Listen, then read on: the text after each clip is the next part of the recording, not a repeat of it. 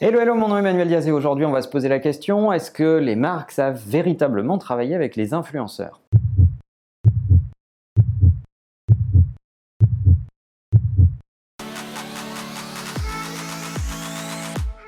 Cette question, elle nous taraude et euh, elle est souvent posée et par les marques et par les influenceurs. On entend plein de gens, des marques dire je ne suis pas très content du travail des influenceurs et des influenceurs dire je ne suis pas très content des relations avec les marques. Tout le monde sait qu'il se passe quelque chose, mais il était temps de sonder réellement les Français à ce sujet. Est-ce que les influenceurs ont un véritable impact? Est-ce que les marques savent travailler avec eux?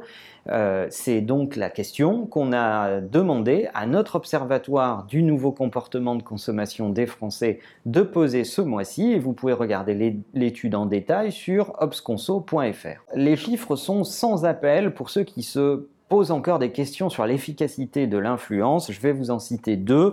59% des 18-24 ans ont découvert un produit grâce à un influenceur et 41% des Français en général ont, tenez-vous bien, acheter, abandonner ou recommander un produit grâce à un influenceur. C'est colossal. Et la question qu'on peut se poser, c'est celle de la publicité. Quelle est la cote d'amour de la publicité versus l'influence? Est-ce que finalement il est plus intéressant pour moi, Marc, d'aller vers des influenceurs pour me faire connaître? Ou est-ce que je dois me tourner vers des formats euh, publicitaires? Eh bien, cette étude démontre également que 40% des 18-24 ans, donc euh, sur cette tranche d'âge-là, euh, font plus confiance aux influenceurs qu'à la publicité. Perso, je suis pas tellement étonné. Je pense que sur cette tranche d'âge, on consomme déjà beaucoup moins les médias traditionnels, donc on est un peu moins exposé à la publicité dite traditionnelle, à d'autres formes de publicité évidemment, le retargeting, les insertions de bannières, etc., etc.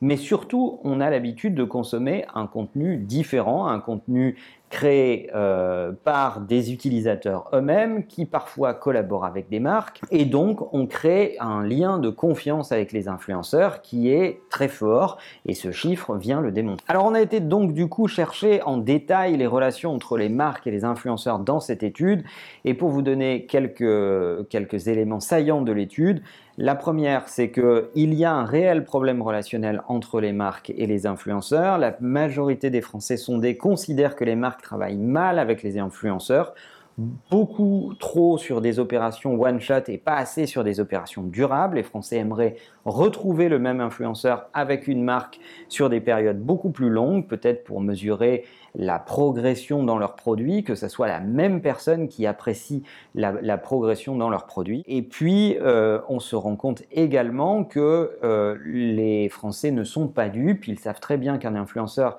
qui fait une opération avec une marque peut peut-être ne pas être objectif ou être un peu moins objectif puisqu'il va être rémunéré pour cette opération, mais en même temps, en lisant l'intégralité de son contenu, il donne une espèce de cote de sincérité à leurs influenceurs et ça se fait assez naturellement par la consommation de son contenu. Je vous encourage à aller voir tous les détails de l'étude qui est téléchargeable gratuitement sur opsconso.fr si vous intéressez aux relations entre les influenceurs et les marques. Sachez que de toute façon, on vous met tous les liens en description et pour les fidèles de la chaîne, on annoncera d'ailleurs certainement quelque chose chez Imakina entre euh, les influenceurs et les marques dans quelques mois.